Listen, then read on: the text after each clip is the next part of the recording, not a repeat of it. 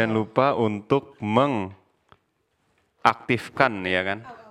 Boy. Oh, sorry dong. Namanya juga alat baru kan mahal. Episode pertama season 2 em, dari apa sih kita kemarin? Oh merekam. Merekam ya kan? Oh ini udah udah on. Ah iya. Oh, udah, tadi direkam, udah di record. Record. Oke. Recorded. Em ekstra Dua, ya. dua minggu ya kan di Jermani. Dua minggu di Jermani tapi gue belum ke mana-mana. Ya jalan-jalan sekitar Saarbrücken yang ternyata udah ya nggak nyampe dua minggu udah selesai. Tapi ah sekarang gue pengen bahasnya nih pertemanan baru. Oh, yeah alright.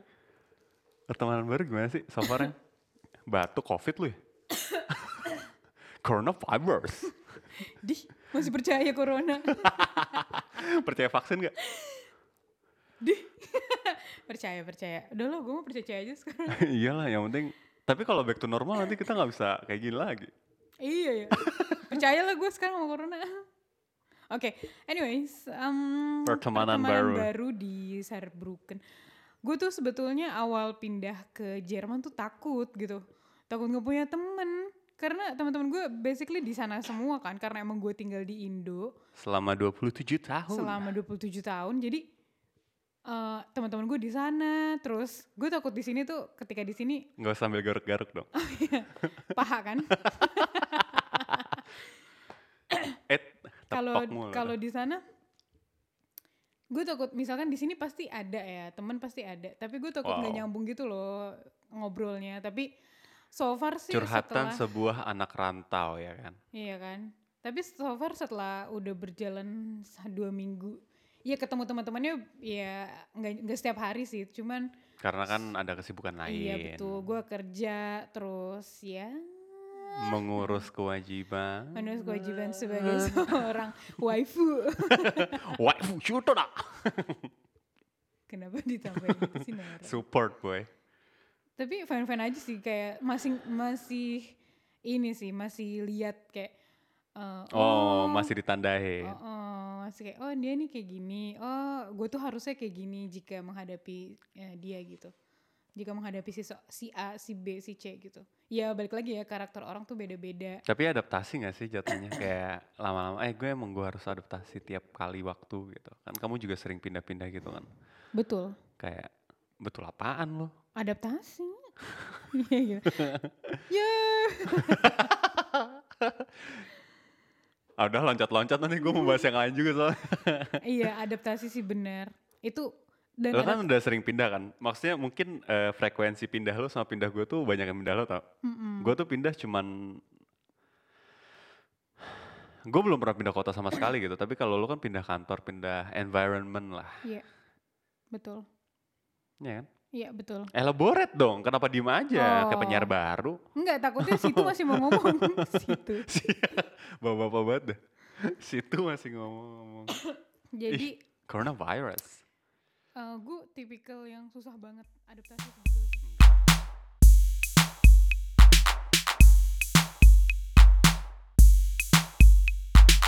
Bagi orang-orang yang matanya minus gitu. Tapi menurut gua kalau matanya minus, eh, lu bisa dilasik sih. Nggak harus yang pakai kacamata mulu. Lasik Gua, mahal. gua nggak tahu kalau lasik tuh biasanya berapa sih? Kalau Lasik kalau so asik soalnya biayanya mahal banget anjing. Nora. Lasik tuh setahu gue, temen gue paling murah kemarin terakhir 30 juta. Goblok, 30 juta tuh. Semahal itu lasik tuh. Kalau so asik ya tetap diulang. Aduh diulang. Eh, iya, lasik tuh. Karena Tapi balik kemarin- lagi ya, kenapa eh, orang ah kita bahas liburan nih. Ah tai, pakai bahas-bahas segala. liburan, Oh, liburan, liburan. Kenapa orang Indonesia atau orang tropical island? Ya Julia tropical island nih. Kalau ke Eropa nyarinya itu yang musim dingin. musim dingin gitu. Ya karena mereka di sana nggak dapet yang kayak gini. Terus Tapi kan dingin kan? ya mereka nggak bisa pakai baju setebel itu gitu. Mereka nggak bisa pakai baju-baju yang apa sih yang suka mereka lihat kayak sekarang kan kiblat mereka itu Korea kan, yang eh, knitwear knitwear yang tebel, yang gede gitu. Di sana nggak bisa dipakai karena gerah, gerah banget Oh. gitu. Tapi pas tahun berapa gitu? Aduh. masuk angin nih. Coronavirus. Tapi pas tahun berapa gitu yang lagi model parka inget gak sih? Yang di Indonesia model parka jadi semua orang kayak pakai parka. ya, tapi itu parka tipis sih kalau yang dijual di Indo. Ya tapi tetap aja parka bro. Ya balik lagi untuk menambah gaya mungkin. Iya.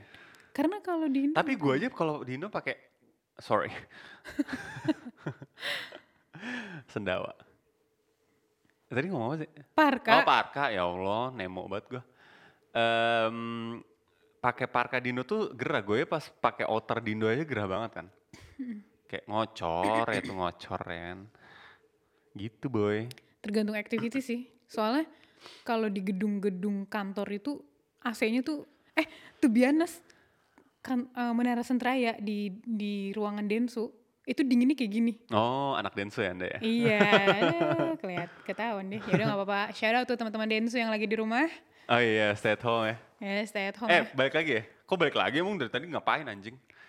Maksud gue tentang coronavirus ini gue ngerasain ini blessing in disguise banget karena eh, dari gue kemarin liburan itu gue bisa work from Indonesia lebih tepatnya ya kan. Walaupun kantor gue di sini kan. Itu blessing banget coy. Jadi dan itu udah ditawarin juga kan sama atasan gue lo kalau emang mau pulang ke Indonesia nggak apa-apa. Kalau liburannya mau ditambah nanti lu tinggal kerja di sana as long as lo ada internet gitu. Mm-mm. gila sih internet bangsat banget ya. Iya. Enggak maksudnya orang dulu mana kepikiran gitu. Dokter mana bisa work from home? Ngapain lu? Masa pasien yang ke rumah? Eh sekarang kan dokter juga nggak work from home. Semuanya nggak bisa Iya. maksudnya kayak dokter kuli gitu juga nggak bisa work from home sih Ku- kuli lu bangun apaan lu bangun rumah Oke di rumah online. lu lu lu jatuhnya jadi arsitek. iya nah lu juga kan lu jadi bisa work from everywhere dari walaupun jamnya yang berubah gitu Iya sih benar. Sama kan kayak lo kerja di Indo. Eh kerja di, gue nggak tahu kalau kalau gue pas kerja di Indo kan gue mulainya jam 3 jam 3 sore, kelar jam 11 malam. Gue gue nggak tahu yang mana yang lebih better gitu. Apakah lu mulai lebih dulu, abis itu lo Enakan mulai lebih dulu. iya? Iya karena Tapi lu kan lu harus bangun pagi. ya so what? Ya nggak tahu. Jadi kayak lu selesai jam 12 siang, abis itu udah. Kalau misalkan lu mulai jam 3 sore, lu kayak ada yang ditungguin gitu. Jadi lu nggak bisa, eh jangan ja- sampai jam segini gue soalnya ada kerjaan nih gitu. Oh, Nggak enak. Enakan Kar- pagi ya? Karena di Indo itu nggak tahu ya. Kalau di Indo hidupnya itu ya kayak dari sore ke malam gitu. Karena paginya lu kerja orang-orang. Tapi itu juga ada benernya tau. Apaan? Ada benernya apa? ya gitu boy. Iya. Udah dong. Jangan langsung lihat TikTok dong. Enak sih lagunya. Enak boy. Tapi adaptasi lancar lah ya. Adaptasi lancar. Em, maksudnya so far nggak ada yang gimana-gimana banget dan ya nikmatin aja sih lebih ke nikmatin aja lah udah. Gitu. Jalan-jalan ya kan belum. Padahal kita mau ke Heidelberg nih. Iya nih Heidelberg tuh berapa lama sih dari sini? Tiga jam. Eh apa kita ke sini sekarang? Lah. Lah. Tapi menurut gue tunggu pengumuman dulu sih. Oh, iya benar, soalnya takut udah- juga ya. Apa, soalnya kan tinggal minggu depan nih. Kalau minggu depan kan ini kan lagi mau third wave katanya. Mm-mm. Jadi kemarin gue lihat berita itu anjing banget. sih. Tadi kan tadi pagi kan aku nunjukin kamu ingat gak sih yang naik Yang? lagi kasusnya? Oh iya. Naik lagi gitu kasusnya ke kemarin kan sempat kayak 57 penduduk per 100 ribu sekarang tinggal 60 gitu. Mm-mm. Jadi kayak menurut gue bakal naik lagi. Tadi pagi gue dengar berita itu si bosnya eh bosnya apa namanya menteri kesehatannya Jerman gitu kayak dia bilang kayak tapi kita harus hidup dengan ini gitu. Di tengah-tengah ini. Iya, mau nggak mau harus buka juga. Kayaknya sih. Iya, benar. Karena kalau misalkan kita hindarin-hindarin terus, iya kan nggak tahu sampai kapan selesainya. Iya lagi. Soalnya eh, balik lagi nih tuh masih nanti lagi sebenarnya. ini jadi Mei pulang apa enggak ya? pulang lah, gila. Kata iya saja nggak apa-apa, ya kan Yes? iya, itu kerja 7 tahun. Kok gue jadi mau tiduran ya kayak lo? Tapi anyway, eh, iya lama-lama COVID itu jadi kayak influenza ya. Tapi apa yang lo mau harapkan ketika COVID kelar? Aduh. Harapkan ketika covid kelar, eh covid. Harapkan ketika covid kelar itu gue pengen, eh maaf, ini sorry permisi dong. Apa sih? Kenapa sih? Lebih pengen jalan-jalan sih gue, gue pengen jalan-jalan banget sih. Jalan-jalan ke mana? Gue pengen ke pantai sih, Pantai mana? pantai Indah Kapuk. Chinatown dong. pengen ke pantai sih gue. Oh gitu. Jangan, jangan tidur. Enggak, enggak, enggak tidur. Pengen Gue itu lagi BM eh ke daerah Skandinavia. Gue gak tau, kayaknya tuh daerah kan kayak boring banget kan. Dan gue mau finding out, bener gak sih Skandinavia itu boring? Kalau emang boring ya udah, berarti yang orang lakukan bener. Kayak kemarin tuh gue dengerin, yang kita dengerin itu asumsi tau gak lo? Oh Yang si Mbak Andini Effendi, Andini, shout out. iya. Andini Effendi. main ke Iran sih, wow. Wow. Dan ini dan dia tuh bilang, lu pengen ketemu siapa? Dia pengen ketemu Cavo. Eh Cavo, emang Cavo ya Iya namanya? Cavo. Cavo siapa gitu. Terus dia pertanyaan yang membuat gue langsung kayak, the fuck gitu. Dia bilang, lu tuh evil seperti orang-orang yang pik- orang-orang lain pikirkan gak sih gitu. Iya, lu se-evil itu gak sih? Hmm. Itu kayak semua pertanyaan harus ditanyakan ke orang-orang yang dijajing gitu gak sih? Contohnya salah satunya adalah, Itu, lu tuh beneran jahat gak sih Nyet? Gitu. oh ini ya, uh, Erido Buveri Rolian ya.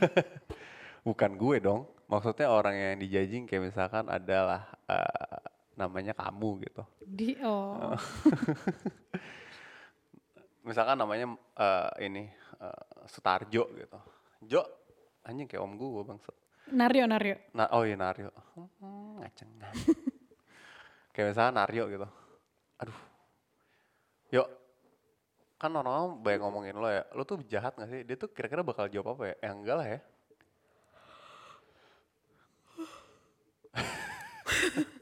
Sorry. Masih jam 9 pagi ya di sini ya. Eh, kalau misalnya kayak gitu orang nggak tahu. Kalau misalkan dia udah dewasa, dia akan bilang gue jahat. Tapi dulu, Anjing. mungkin sekarang gue ada orang masih berpikir gue jahat. Tapi ya mungkin sekarang gue udah ada berubahnya dikit lah.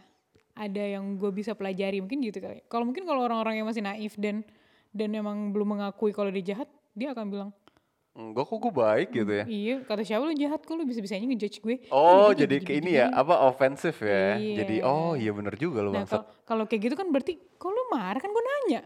Kok lu malah kayak nge- Seharusnya santai aja santai gitu. aja gitu. Kalau misalkan emang lu nggak jahat ya jawab.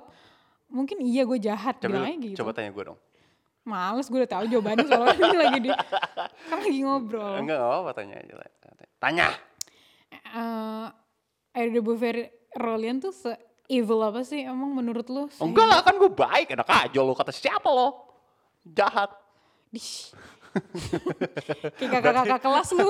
Berarti kayak berarti gue belum dewasa ya. Belum, karena lu kayak Oh iya. kalau nggak defense gitu kalau ya slow lah Slow gue nanya kalau emang lu jahat bilang aja kayaknya iya tapi ya, Eh, ya sekarang saya contoh bener ya, tanya dong. kayak lu jahat gak sih menurut lu Ah, itu kan dulu. apa apa aja kalau boleh tahu kejahatannya kalau dulu jahat Ya, sempat masuk penjara 4 tahun. Ih, amit amit Iya, Beneran jam berarti. baby dong. Ah, jangan jambak dong. Amit amit coba Baby. ya gitu sih Iya. Aduh kemarin lucu banget lagi. Gue yang kita lagi jalan sama Yes sama yang itu kan Yes ketemu temennya terus habis itu kayak that's my baby gitu. Dia nunjuk gitu terus gue aduh gue ngelawak lucu banget lagi bangsat. Tapi masa gue yang ngelawak lu dong yang ngelawak. udah nggak apa-apa lah gue kasih panggung nih buat lu Iya. Tapi so far oke lah ya Germany ini. Gak, nggak nggak seperti apa seperti yang lu bayangkan apa tidak seperti yang lu bayangkan Germany itu. Em, 50-50 lah Ah, kayak patungan ya. soalnya kalau misalkan gue bilang seperti yang gue bayangkan iya karena mungkin ya mungkin udaranya orang-orangnya segala macam Orang-orangnya kenapa ya? culture-nya ya orang-orangnya kan beda dari orang Indo Oh, tinggi-tinggi ya di sini. Iya, ya? Putih-putih, blonde-blonde. Katro, kan. katro. heeh. nah yang tidak sesuai harapan tuh karena gue tinggal di Indonesia yang banyak gedung segala macem dan mungkin gue tinggal di sini ya di Saarbrücken Sabueng. Saarbrücken gitu jadi gue nggak melihat kayak oh Eropa banget nih gitu gue ngeliat Eropa yang itu yang di yang yang aku bilang kok ini kayak bukan di Saarbrücken ya itu Oh, Mainster Strasse. iya di Meisterstraße itu itu yang lebih kayak Lu soalnya Mungkin landingnya kayak langsung gitu di ya. Old Saarbrücken. mungkin kayak gitu jadi Jadi 50-50 nih ya. Jadi ibaratnya lo melihat environmentnya so Europe, mhm, tapi melihat viewsnya viewsnya tidak begitu Euro. belum mungkin ya karena kan ya baik lagi ini masih di Saarbrücken gitu Tapi karena gara lu liat Pinterest kali, kayaknya gitu deh gue tuh aduh sebel deh gue sama Pinterest lama-lama kenapa? kenapa ke gue jadi apa-apa ketergantungan sama dia gara-gara styling. styling terus apa ya misalkan eh, styling anything ya kayak baju rambut Oh ya? Sampai rambut? sampai ke rambut itu rambut yang suka aku bright eh apa namanya itu di Bright. di braided gitu di kepang gitu itu gue lihat di Pinterest di mana lagi selain di Eh tapi eh, selain di malamnya ya. Eh tapi ini teman gua ada gitu Nadine namanya dia. Teman kantor. Dia juga nikahannya itu total ngelihat Pinterest. tuh kan Jadi bener-bener dari A sampai Z itu dia bener-bener dari Pinterest, dari bangkunya, dari mejanya, de- dari dekorasi ruangannya itu dari Pinterest. Iya iya, makanya kan dari how they eh eh apa maksudnya bisa Apa? jadi nggak tahu lupa. Dari bisa jadi inspirasi sebetulnya Pinterest itu gitu. Kalau kalau bener ya ngeliatnya ya. Mm-mm. gitu. Emang Pinterest ada yang nggak bener? ya? Emang Pinterest ada yang gak bener? Mak gue nanya sama Tenenenenenenen langsung outro. Oh gitu maksudnya. Ada. ya gitu, ini udah berapa menit ya? Nggak tahu. Coba dong lihat tuh. Aduh capek. Giniin aja nih. Set.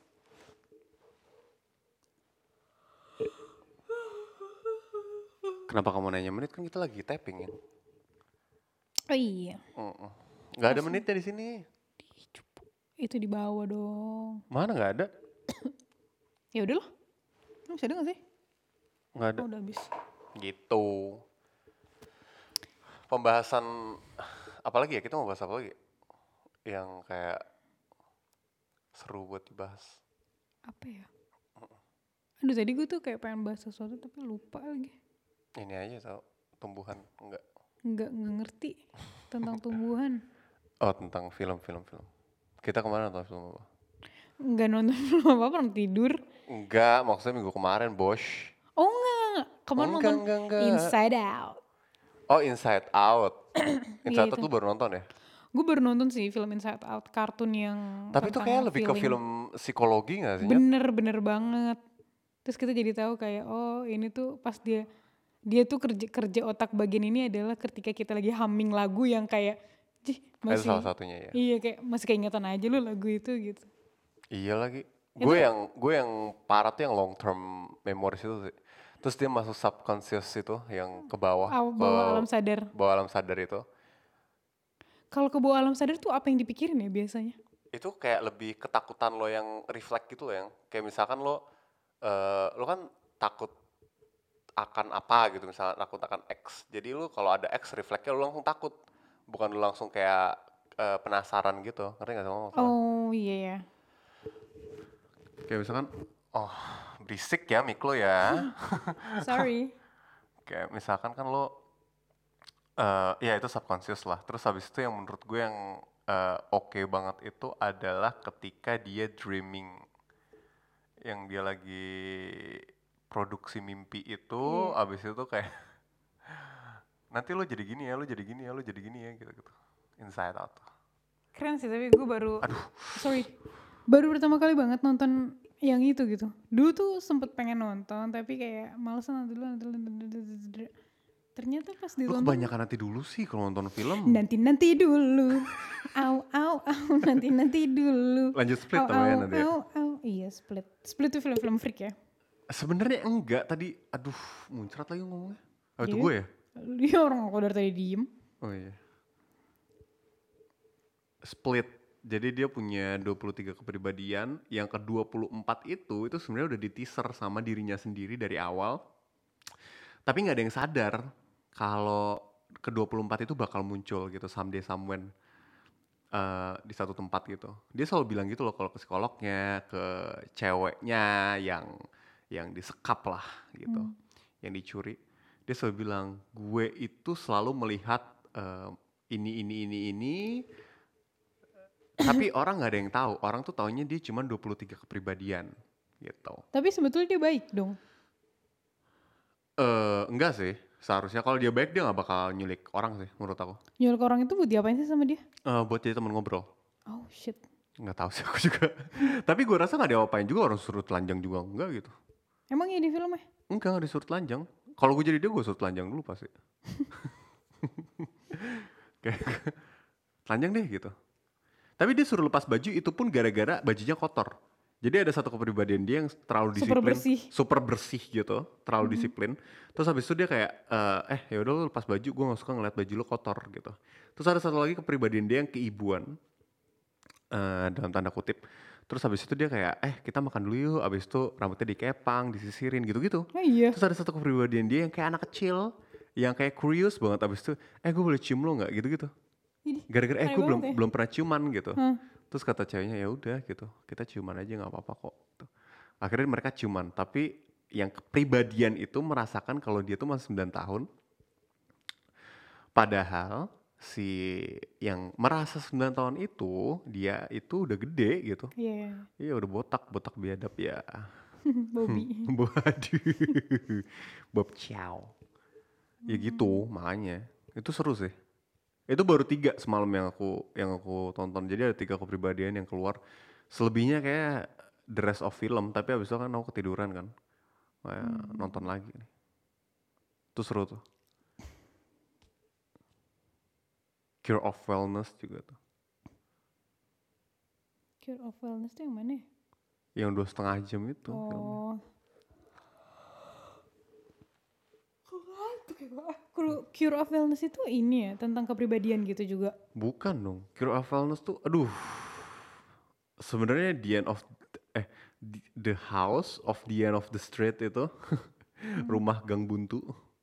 Itu sebenarnya bagus, tapi bahasa Jerman aku nggak tahu sih kamu ngerti apa enggak masalahnya. Ngerti lah Ishab. Eh, habu. Gitu doang sih. Itu seru tuh. Yang Cure of Wellness, aku nggak tahu itu itu kayak ada bahasa Indonesia juga deh. Atau bahasa Inggrisnya, at least. Cure of Wellness. Yeah. Film ya itu kan? film dan juga American Horror Story. Sebenarnya banyak yang bagus tapi subtitlenya bahasa Jerman Kenapa sih. subtitle bahasa Jerman ya? Soalnya kita di Jerman. Tapi enggak deh. Apa sih? Emang ya? Kok tapi dia nggak menyediakan uh, international at least ya ini bahasa Inggris ya? subtitle? Iya. Aku juga gak tahu deh di Jerman itu kalau lu nonton bioskop itu aja mereka di dubbing ya. Serius loh? Dubbing bahasa Jerman. Ini males banget gua. Mas Betut kok enggak? Iya, mendingan lu bikin ini gak sih? Subtitle? Tapi orang-orang tuh kayak bakal lebih suka di dubbing gitu. Ih, iya nih banget najis. Eh, kok najis ya? Nggak aneh gitu. Soalnya di, anyway di Indonesia tuh ada, tapi dia nggak ditampilin di bioskop. Oh ya? Jadi di di? Disney, dulu kan Disney belum ada Disney Plus gitu-gitu ya. Iya. Jadi beneran di Disney Channelnya, Oh, di, di TV, gitu ya. di Terus TV. Oh, itu di, Di dubbing, dubbing, ya itu iya. gue tahu. Itu kan kayak Cartoon Network juga kadang-kadang di dubbing kan. Eh, di dubbing pakai bahasa Indonesia tapi dengan artis-artis Indonesia. Heeh. Kayak film Mulan itu di di Disney-nya Indonesia di dubbingnya sama yang jadi Mulannya Yuki Kato. Oh, Yuki Katro. Mm-mm. Terus film apa tuh yang Gru tuh nggak Gru? Minion. Oh. Itu si Nirina Zubir sama siapa gitu. Heeh. Banyak yang jadi maksudnya Kalau di sini tuh ada. Jadi kalau kalau lagi mau premiere film tuh ada dua kali. Ada namanya OVAL, original version gitu. Nah itu biasanya bahasa Inggris saja, tidak ada subtitlenya. Nah, abis Oh. itu baru nanti ketika berapa hari kemudian kalau enggak bersamaan keluar dengan film yang telah didubbing. Soalnya aku tuh pernah pernah kayak ada twitternya gitu orang adalah orang Amerika atau apa gitu dia bilang dia protes gitu di Twitter gue gak ngerti kenapa Parasite menang Parasite yang film bagus banget itu gue gak ngerti kenapa Parasite menang apa sih itu Grammy ya atau apa sih iya Grammy Awards. Grammy gitu eh kenapa dia bisa menang padahal kan ini bahasanya ini gue gue gue pusing kalau nonton ini gue harus eh, baca subtitle abis itu gue ngeliat ininya gitu Hmm. jadi orang-orang eh, Amerika gue nggak meli- gue nggak gak bilang semuanya ya, tapi yang komentar itu beberapa oknum. Mereka tuh kepusingan nonton kayak gitu, nonton ada subtitlenya Hmm. gitu. Mungkin itu juga yang terjadi di Jerman ya. Jadi ah mendingan gua denger langsung bahasa gua aja gitu. Aneh banget sih. Gitu. Kalau kita kan biasa kan ngeliat Iya. subtitle abis itu ngeliat Mm-mm. ininya. Itu sih yang bedain. Oh gitu. Gitar boy. Tapi maksudnya kan ya Biasalah. salah. Gue lanjutin tuh. Gak tau sih. Kayak kalau ternyata baru tahu juga gitu ini kayak suatu fakta yang oh ternyata orang-orang eh, sebagian orang Amerika dan mungkin sebagian orang Eropa tuh males baca subtitle. Bukan, bukan itu bukan asumsi yang harus ditegangkan dong. Ayolah Ya, iya tegangkan. nggak? Dengan dengan adanya hal itu kan berarti itu kan ya suatu asumsi kan. Ya itu mungkin mempermudah mereka aja sih. Baca Tapi ya- juga mempermudah bukan? Baca juga, gue gak tahu alasan dibaliknya sih sejujurnya. Mm-mm. Tapi itu yang terjadi, jadi dibagi dua gitu, at least. Gitu Hmm. sih. Karena tau nggak kenapa kenapa eh, kayak aku bilang kayaknya harus ada subtitle gitu walaupun Kenapa? apa segala macam dan youtuber-youtuber sekarang juga semuanya udah Iya, banyak iya bener, subtitle. bener, bener. Karena apa? Karena kalau aku lihat dari komen-komen orang atau segala macam ada orang yang deaf. Dia pengen Oh, nonton tapi dia nggak bisa denger. Oh. Jadi dia harus baca subtitle. Itu ngebantu loh buat orang-orang yang kayak gitu. Oh jadi itu juga salah satu alat bantu buat orang-orang ini juga yang ya? Mm-mm, yang tunarungu. Yang yang yang yang tunarungu. Mm-mm. Tapi kalau gitu kenapa nggak sekalian pakai yang apa tuh yang gerakan kode apa itu namanya? Eh, Brazilian code itu? bukan bukan Brazilian code. Kalau braille mah ininya itu tulisannya nggak tahu deh namanya itu apa. Pakai sign language gitu kan. Iya sign language. Sign gitu. sign Wah lu kalau language sign itu- language sefilm lumayan juga tuh gerak-gerak. Lebih ke senam ya? Dan sign language itu cuma ada di berita. Enggak di konser ada beb. Konser ada. konser Konser metal ada. Masa sih? Konser metal ada. Serius? Sumpah. Ini beneran nggak? Sumpah, gue pas tuh lihat dia jadi bener-bener joget kayak headbang tapi sambil nge-sign untuk yang tuli itu. Itu udah ada, udah udah banyak yang kayak gitu, berita Iya, di tapi konser. tapi kalau film kayaknya belum deh. Terus ya- terus mungkin kalau youtuber-youtuber itu mungkin belum bisa menemukan orang yang bisa sign language gitu. Kayaknya kalau sign language pun gini, eh, balik lagi ini ke pasar ya. Berapa banyak orang eh, yang tunarungu yang menonton di bioskop atau menonton di Netflix atau menonton YouTube kan?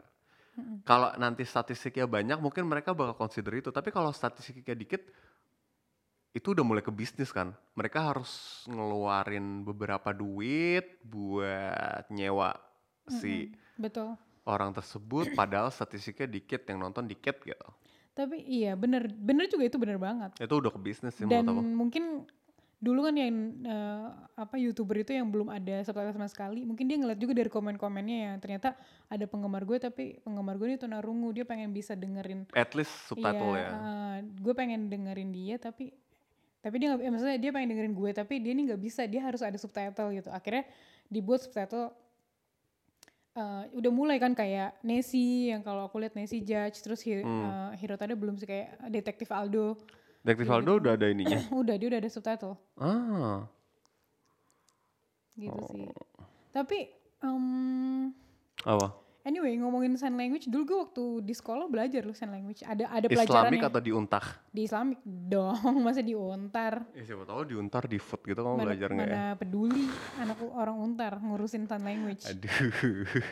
Sekolah kayak gitu. Kenapa kenapa emang sekolah kayak gitu? Ya gitulah. Kalau kalau di Islamik nggak tahu deh dulu ada pelajarannya ada ada mata pelajarannya yang buat ini? Uh, sign language. Namanya apa dulu gitu oh. Oh tapi itu barengan sama bimbingan konseling gitu sama BK jadi itu kayak ngelatih SMA satu aja nggak ada loh kayak gitu? SMA lu satu sih. Gue banyak ya. Iya, anjing. capek kan lo megang mikrofon? Gue lagi ke sini kok. Ini nggak ada kayak tanda-tanda. oh iya ya gitu. gue gue curiga deh. Dari tadi sebetulnya aku juga ngeliatin. Serius loh. Hmm, apa kita stop dulu kali ya? Stop dulu loh. bye